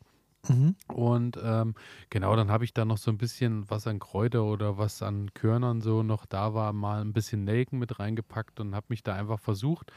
Ja, und dann habe ich da äh, schön rote Beete eingekocht einen Nachmittag und äh, natürlich auch mit Handschuhen kann ich nur empfehlen, weil äh, meine Finger sahen sagen, dann ne? wirklich heftig aus. Danach. Sauerei. Ja. Und ähm, ja, also da muss man dann schon wirklich Acht geben, weil es ist schon ganz schön, es ist schon ein schönes Farbenspiel, von dem man vielleicht auch länger was von hat, wenn man das möchte. Es ist schön gesagt. Genau, und äh, so habe ich das eingekocht und so stehen die Gläser jetzt und ich bin da äh, gespannt, wenn das erste Glas, ich lasse noch ein bisschen stehen, dass das durchzieht. Mhm. Und ähm, dann werde ich mal berichten, wie, wie es dann geschmeckt hat schlussendlich oder wie es schmeckt am Ende. Genau. Klingt gut. Klingt gut. Ähm, dann zum anderen, was ich gelernt habe. Ähm, es gibt den Bienenfutterautomat. Ich weiß nicht, ob du davon schon mal was gehört hast. Das Einen ist Bienenfutterautomat. Genau, das ist mir ähm, über den Weg gelaufen, irgendwie im Internet durch einen Zufall, weil irgendein Künstler oder eine, eine Musikband da irgendwie drauf aufmerksam gemacht hat. Und zwar sind das diese Kaugummiautomaten von früher. Ja. Die ja überall hingen, die dann aber plötzlich nicht mehr hingen, weil ne, Ja. irgendwie keiner mehr die genutzt hat und so. Und da gibt es einen Herrn, der sich ähm, die, der Kaugummiautomaten annimmt und äh, macht dann Kugeln rein, äh, die er mit, Ah, äh, Sa mit ja. Bienenfutter-Saatgut quasi füllt, mit Pflanzen, die als Bienenfutter dienen und hängt die dann wieder zurück in den Städten auf. Dann hast du quasi diese Kaugummiautomaten, wo du kleine Bälle mit äh, Saatgut drin hast für 50 Cent und dann schmeißt du deine 50 Cent raus und drehst wie früher, hat dann natürlich auch schon gleich wieder diesen nostalgischen, schönen äh, Charakter, dass cool. es schön knackt und dann kommt Ja. unten dein Kügelchen raus mit dem Saatgut. Dann können die Leute äh, irgendwo das Saatgut ausstreuen und dann gibt es dazu noch äh, entweder eine Holzbox oder einen alten Briefkasten, wo die Leute dann wieder die leeren Kapseln reinschmeißen können, sodass du auch äh, bestmöglichst Müll vermeidest und die Kapseln einfach nachgefüllt werden und wieder in den Automaten zurückgepackt werden. Das heißt, das ist wie so eine Saatbombe quasi. Genau, dann, genau. Ja, cool. Hast dann quasi eine Mischung, wo alles Mögliche drin ist und ähm, Genau, und da hast du dann von Ringelblumen über Sonnenblumen, da ist halt alles Mögliche drin, was eben Bienen geeignet ist. Äh, wurde auch ähm, ausgezeichnet äh, als Upcycling- und Nachhaltigkeitsprojekt. Also ähm, es hat auch tatsächlich erst, ich glaube, 2019 angefangen und äh, verteilt sich jetzt so langsam über Deutschland. Also Obwohl ich mir, obwohl ich mir gut vorstellen kann, ähm, man, macht sich, man macht sich viele Freunde bei der Stadtverwaltung, wenn da an allen Ecken irgendwie. Blumen sprießen. Aber nee, finde ich, finde ich einen großartigen Gedanken. Und ich meine, ähm, das macht aus meiner Sicht auch so ein schönes Bild, ne? wenn, wenn du irgendwo, ähm, ich kenne das jetzt nur von meinem Vermieter, wir, wir haben quasi ähm, am Haus, hat, hat äh, ein Nachbar ein Stück Rasen umgegraben und hat Mhm. dann dort so eine Wildblumenwiese. Ne? Also ich stelle Ja, mir das ja. jetzt genauso vor wie diese Saatbomben. Ähm, und hat da eine Wildblumenwiese und die mähen wir jetzt nicht mehr, sondern die wächst halt einfach nur. Und dann hast du von Mai bis Oktober, September, Oktober, hast du da Blumen und, und, Mhm. und Blüten. Ähm, aber ich kann dir sagen, das mag nicht jeder. Also der Vermieter ähm, kriegt immer einen Kraul, wenn er, wenn er das sieht. Ja, ja. Sieht halt nicht gepflegt aus, wie man Gepflegt das sieht so. nicht aus, auf ne? keinen Fall. Aber, Aber was da an Leben drin ist, Eben. das ist einfach nur toll. äh, genau so ist es. Holst du mit einem Stück Rasen halt nicht rein, ne? Auf Und, gar keinen äh, Fall. Ja, also da kann man sich auf jeden Fall informieren. Bienenautomat.de wird halt vor allem für Firmen und so angeboten, für öffentliche Gelände, wo man das dann hinhängen kann. Mhm. Ähm, als Privatperson ist es, muss ich sagen, für mich noch nicht in einem erschwinglichen Bereich. Also äh, wir liegen da bei äh, Bienenfutterautomat äh, mit Zweiergehäuse äh, bei 479 Euro. Ist für mich dann in einem Bereich, wo ich sagen muss, äh, ja, lohnt sich als Privatmann nicht. Naja, ich sag mal so, kannst du dir einen Sack Saatgut für kaufen, ne? Dann, Einen ziemlich großen Sack Saatgut für richtig. 479. Und dann rennst du immer mal durch den Garten und wirfst eine Handvoll irgendwo hin. Ja. Also, Ja, also ist, glaube ich, auch eher was, wie gesagt, für öffentliche Gelände, äh, wo man das Ja. dann aufhängen kann. Genau. Aber äh, schöne Idee. Bienenautomat.de kennengelernt.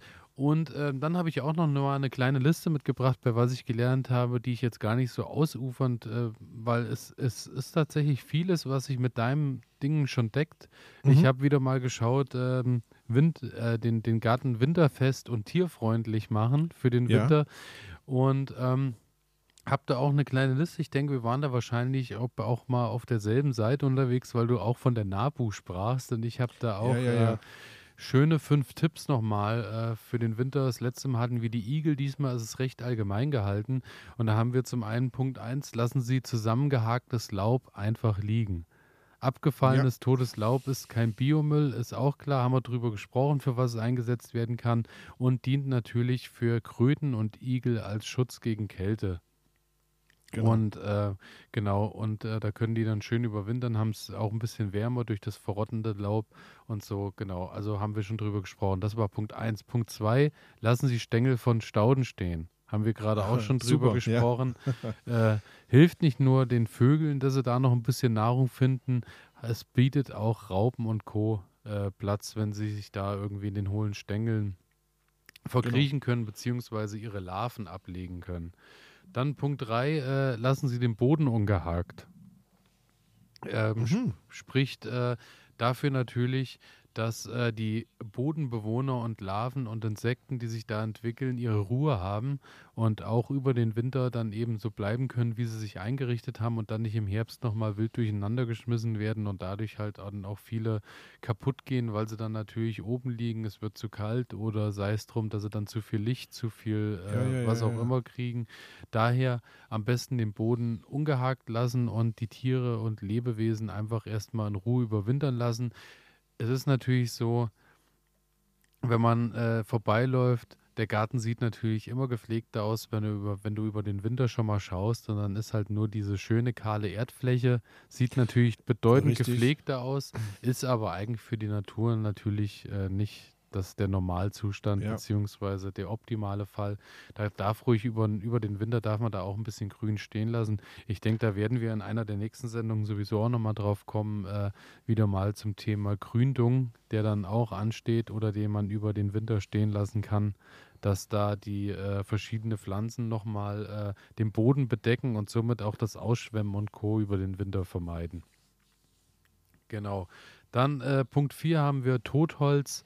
Äste und Zweige im Garten liegen lassen. Auch das ist natürlich wieder eine Sache, bietet Lebensraum und Unterschlupf für Insekten, Mäuse, Igel und Co. Und ähm, ist äh, natürlich auch äh, ein Sichtschutz und ähm, bringt äh, Struktur für, für alle anderen Lebewesen auch im Garten. Daher nicht alles immer gleich aufräumen und überall hinterher sein. Es darf ruhig auch mal Totholz und Co. rumliegen und mhm. äh, auch Lebensraum schaffen. Und dann zu guter Letzt sagt die NAPU aber dann auch nochmal, ganz ohne Pflege geht es natürlich auch nicht. Und äh, damit ist dann gemeint, dass äh, natürlich, wie du schon erwähnt hast, auch die Rasenflächen trotz alledem nochmal ein letztes Mal wenigstens einen leichten oberflächlichen Schnitt bekommen, dass genau. die, äh, dass da auch noch Luft dran kommt, beziehungsweise dass die sich dann aufs Überwintern vorbereiten, dass äh, noch genügend Sonne an äh, gewisse Stellen kommt und äh, Licht auf den Boden fällt, so dass ich da auch nochmal alles etwas aufwärmen kann und nochmal Kraft tanken kann vor dem Winter. Und ähm, Genau, da ist es natürlich so, dass man dann zum Abschluss, wie du es auch schon so schön gesagt hast, nicht zu tief mäht, sondern einfach nochmal einen hohen Schnitt vor dem Winter macht. Äh, der steht bei mir jetzt auch noch an im, im großen Garten, äh, dass ich da nochmal einmal ein bisschen was abmähe und dann ist aber auch wirklich Ruhe und dann äh, ja, geht der dann so auch in den Winter und wird hoffentlich äh, so auch für die Natur funktionieren. Das wäre schön. Und wünschenswert. So ist es. Das war bei mir, was ich gelernt habe. Was hast du denn gelernt? Ja, ich habe mich wieder mal theoretisch äh, mit dem Thema Wasser beschäftigt. Ne? Ich hatte ja hatte jetzt immer mal so diese Öko-Schiene gefahren und mich so ein bisschen damit beschäftigt, wie kann man den Garten so nachhaltiger betreiben, was kann man so tun. Und, und für mich war jetzt noch so ein wichtiger Punkt ähm, Wasser, weil im Moment kein Problem. In diesem Jahr sowieso kein Problem gewesen, aber wir kennen die Jahre davor ähm, und da war Wasser immer Mangelware. Und jetzt kann ich halt Wasser verwenden, was ich aus dem Hahn nehme und dann gieße ich meine Pflanzen damit. Oder ähm, was kostengünstiger ist, ähm, ich nehme Regenwasser, weil das ist einfach da. So ist es. Und ähm, ja, da habe ich mich einfach mal so ein bisschen mit, mit Regenwasser und, und der Wasserverwertung beschäftigt und habe erstmal festgestellt, beziehungsweise das weiß man halt auch alles. Ne? So Regenwasser hat einen Härtegrad äh, so gegen null. Und das wird von den Pflanzen einfach sehr, sehr gut vertragen. Also viel besser als ähm, das Wasser aus der Wasserleitung, wo du immer doch wieder Kalk drin hast und, und ähm, ja, vielleicht auch Säuren mit drin hast. Ähm, beim Leitungswasser hast du ja häufig auch ähm, noch Chlor, also das wird ja häufig dann auch noch geklort, um quasi die Keime abzutöten, die, die sich da eventuell bilden können. Und für die Pflanzen ist das halt nicht optimal. Mhm. Ähm, zumal wir einfach was Optimales haben können, was halt einfach mal vom Himmel runterfällt. Und da brauche ich mir den, den Ärger gar nicht aufheizen, weil ähm, ja, es ist halt einfach da. Ähm, bedeutet, ich muss mir was aufbauen, wie ich Regenwasser sammeln kann. Übrigens eine Geschichte, ähm, die Römer haben sogar schon Regenwassersammelanlagen gehabt, ähm, ja, für Bewässerungssysteme. Also das heißt, das ist ähm, ja eine sehr alte Geschichte. Ähm, für mich hat es auch einen Vorteil, ich kann noch fauler sein, weil dann brauche ich nicht noch ähm, zum Wasser laufen und muss irgendwie Wasser schöpfen, sondern ich habe es einfach im Garten, ähm, kann schnell die Gießkanne voll machen und dann ja, ist es optimal. Ähm, wichtig ist, wenn ihr Wasser sammeln wollt, dann wo kommt das Wasser her? Also das heißt, äh, manchmal gibt es ja Kupfer oder so Zinkdächer, ähm, die sind wohl nicht optimal, weil sich aus, dem, aus den äh, Metallen quasi Stoffe lösen können, die dann mit ins Wasser reingehen und das ist nicht optimal für die Pflanzen. Ähm, was auch nicht gut ist, sind so Dächer, die aus Teerpappe, ja, kennt man ja so, hm. so das, Teerpappendächer. Ja. Ähm, da sind wo Biozide mit eingearbeitet, dass sich darauf wahrscheinlich kein, kein, Moos und kein, kein Moos und sowas bildet. Ne? und sowas bildet. Richtig. Ähm, und da sollte man auch darauf achten, dass man das ähm, bestenfalls nicht verwendet.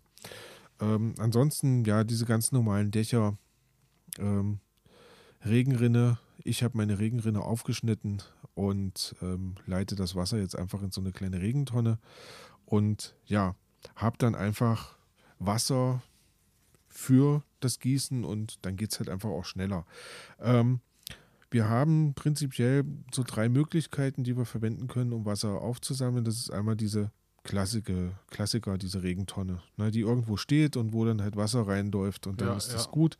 Ähm, ist der einfachste Weg, ist der kostengünstigste Weg. Allerdings ähm, hast du da auch nicht viel Volumen in der Regel. Ne? Du hast deine 3, 4, 500 Liter. Es gibt diese Würfel, ähm, die. So ein Kubik meistens ist da ja drin. Genau, ne? Ne, dass du dann so 1000 Liter zur Verfügung hast. Das ist für mich schon mal eine ganz gute Sache. Hm, das werde ich wahrscheinlich auch ähm, für mich so als Verfahren nehmen. Ähm, wenn man was Größeres vorhat, ist auch ein Erdtank nicht schlecht. Mhm. Braucht man halt ein bisschen größeres Gerät. Das ist eine, ist quasi einfach ein großes Plastik, großer Plastikbehälter, der in die Erde gegraben wird. Ähm, da sind auch gerne mal 4000 Liter drin und da kommt man dann schon eine ganze Ecke weit mit hin. Ähm, und die sollen mittlerweile auch so stabil sein, dass man da auch mit einem Auto drüber fahren kann, wenn man das möchte. Bei mir im Garten keine Frage. Ähm, da kommt kein Auto hin, auf gar keinen Fall. Ich wollte gerade sagen, bei ähm. dir im Auto keine Frage, weil äh, das hörte, ich Richtig. war jetzt gespannt auf, äh, wie, wie oft du in deinem Garten mit dem Auto umherfährst. Nein, nein. Für alle, also die, glaub, das Video noch nicht gesehen haben, äh, Ronnys Garten wurde ja, haben wir äh, vorgestellt, ist auch bei YouTube genau. dann auf unserem Kanal und dann könnt ihr mal schauen. Und äh, ich wäre jetzt wirklich, ich wäre jetzt interessiert gewesen, wie du da mit dem Auto reingekommen bist. Ich glaube, ich glaube, du kriegst das nur hin mit reichlich Alkohol und dann und den Schwung. Hang runterstürzen und Schwung, ganz genau. Aber ähm, aber äh, vielleicht gibt es da draußen ja Leute, die, die einen Garten haben, der, der gut zugänglich ist und dann wäre das quasi auch eine Option, mit so einem Erdtank zu arbeiten. Ähm, was es auch gibt, und das ist so die größte Variante, ähm, wenn man es dann so richtig ernst meint, ist, ist so eine Zisterne. Ne? Also ähm, ich kenne das von meinen Eltern, die haben sich so, ein, so eine wirklich so eine große Zisterne in den Hof ähm, einbaggern lassen. Und da hat man da, ich weiß nicht, wie viel 1000 Liter dann ja, da drin ja. sind und mit einer Tauchpumpe versehen, dass man dann quasi oder mit einem Hauswasserwerk versehen, sodass man dann halt wirklich regelmäßig ähm, da Wasser pumpen kann und ähm, ich habe das auch noch nicht erlebt, dass das wirklich mal leer war, das sondern das hat. Also wenn es selbst im letzten Jahr nicht leer war, dann äh, richtig hat es ja, ja noch ein bisschen Puffer. Genau, das war gut. Und jetzt stellt sich natürlich für mich die Frage, wie viel Wasser muss ich denn speichern? So um, um jetzt über den Sommer zu kommen, ne? um da und bin da auf so ein paar Zahlen gekommen, also so pro Quadratmeter und Woche rechnet man wohl 15 bis 25 Liter. Okay. Ähm, so, jetzt muss dann halt wissen, wie viel Quadratmeter habe ich denn? Ich habe jetzt mal so ganz grob überschlagen und habe dann so eine Zahl angenommen. Ich habe 70 Quadratmeter Fläche, die ich die du jetzt so als Bewirtschaftsfläche, ja, ja. so. Ne? Viel mehr wird das nicht sein. Ähm, und ich habe mal überlegt, naja, so diese heißen Sommer, die wir, die wir jetzt so die letzten Jahre hatten, da kommt man ja schon mal mit sechs bis acht Wochen ohne mhm. Regen, ja. war da schon drin. War, war drin, auf jeden Fall. Richtig. Und ja, und jetzt komme ich auf die Rechnung und die hat mich dann ein bisschen schockiert. Also, wenn ich jetzt hinbekommen möchte, mit meinen nur 70 Quadratmetern ähm, acht Wochen lang autark sein zu können, und ich gehe mal von 30 Litern Wasser aus, die ich pro Quadratmeter und Woche brauche, komme ich, sage und schreibe auf 17 Kubikmeter Wasser. Ja, gut. Ja. Muss ich aber das auch sagen, äh, ich laufe ja auch an den Bach und so, dann immer ja, in den heißen ja, Sommern. Ja. Habe ich mit den mit zwei Gießkannen bisher auch noch nicht geschleppt. Also muss ich auch, also das ist wirklich schon sehr hoch gerechnet. Das ist, äh, das ist eine Ansage. Ne? Also ich denke auch, für mich, für mich wird jetzt der Punkt sein, ähm, ich, ich hätte gerne ein, am besten noch zwei von diesen, ähm, ja, von diesen in Alugittern eingefassten Behältnissen ja, also diese ja. 1000 Liter drin sind. Ähm, und ich denke, mit 2000 Litern würde ich schon sehr, sehr weit kommen. Also das ist, glaube ich, kein Problem. Ähm, für mich trotzdem so ähm, eine schöne Sache, weil ich sammle mein Regenwasser, ähm, ich kann damit gut arbeiten, tue den Pflanzen was Gutes und ähm, ja, brauche halt kein Wasser aus dem Grundwasser zu nehmen, ne? wo, wo es ja dann eh im Sommer, wenn es wirklich so trocken ist, wo es dann eh schon manchmal knapp wird, ähm, ja, ja. Von daher, ja, mein, ähm, ja, das, was ich gelernt habe, mit was ich mich beschäftigt habe, ähm, ja, Regenwasser sammeln. Wunderbar. Genau. Und ähm, wird uns wahrscheinlich nächstes Jahr auch wieder äh, wahrscheinlich mehr fordern, die ganze Kiste, weil ja, gehe ich von aus. In diesem Jahr war ja irgendwie, haben wir uns aufgeregt über zu viel Wasser. Ich glaube, nächstes Jahr regen wir uns dann wieder über zu wenig Wasser auf. So ist das ja meistens sein. der Lauf der Dinge. Und damit würde ich sagen, gehen wir ganz unaufgeregt in äh, unsere letzte Kategorie.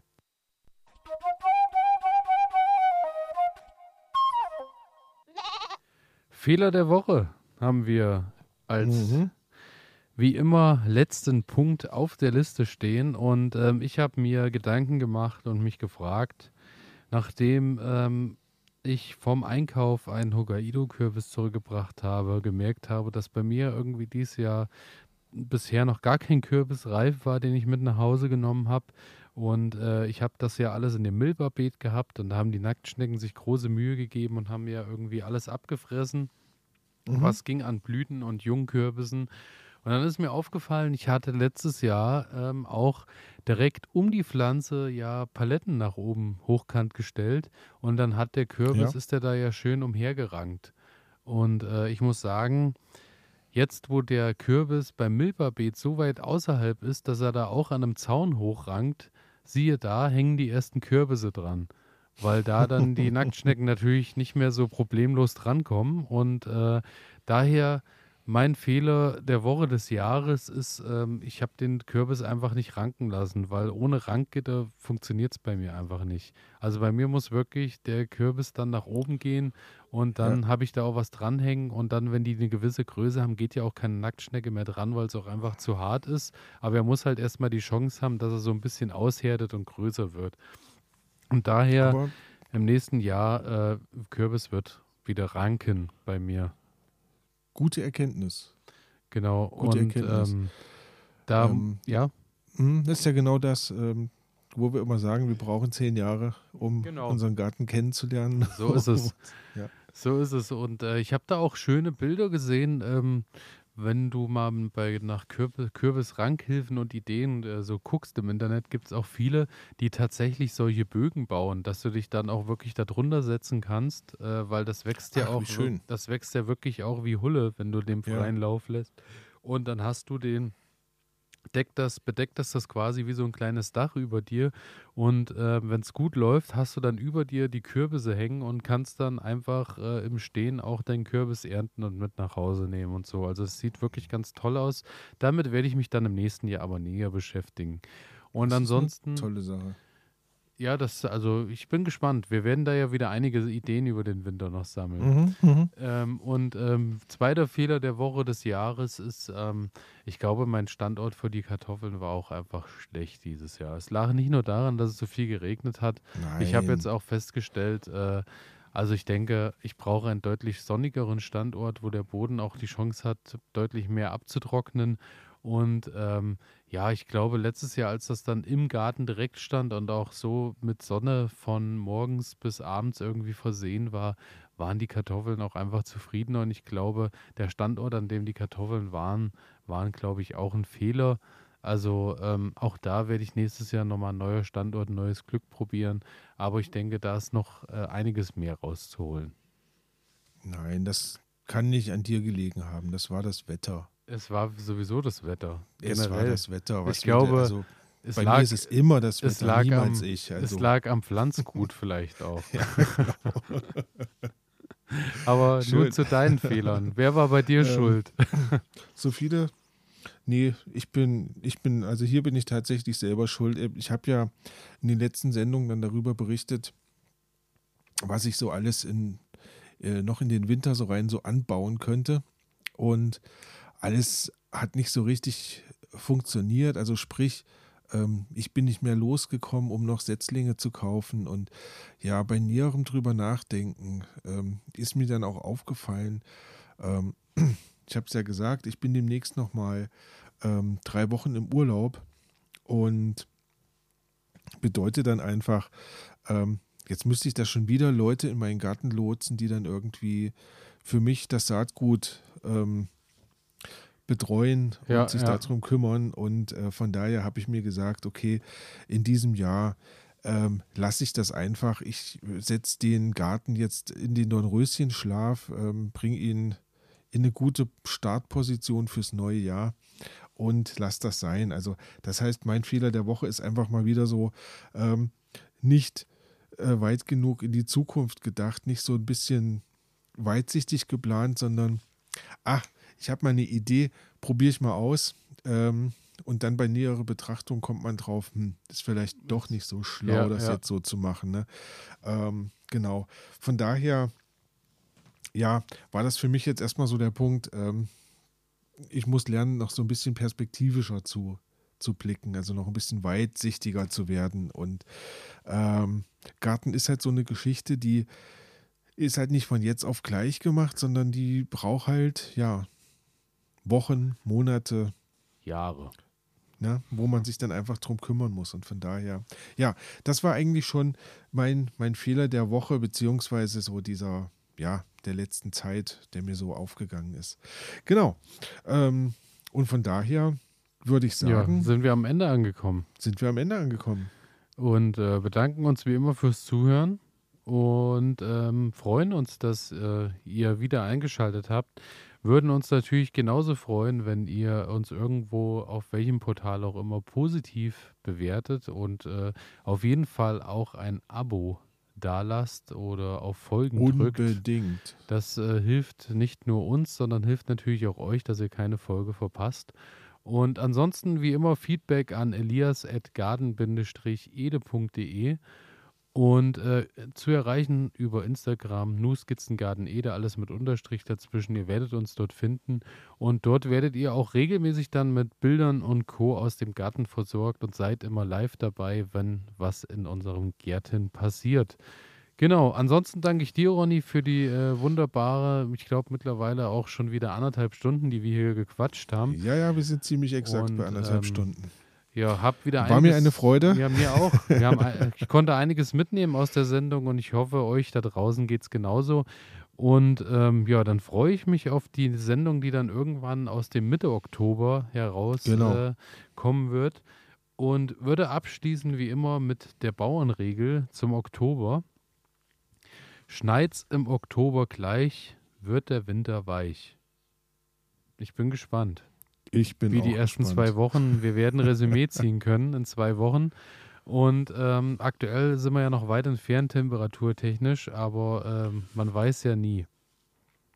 Kann man nicht wissen. Ähm, aber wir bleiben, wir bleiben gespannt. So ist es. Und ähm, bleibt gespannt mit uns und dann hören wir uns in Richtig. zwei Wochen wieder.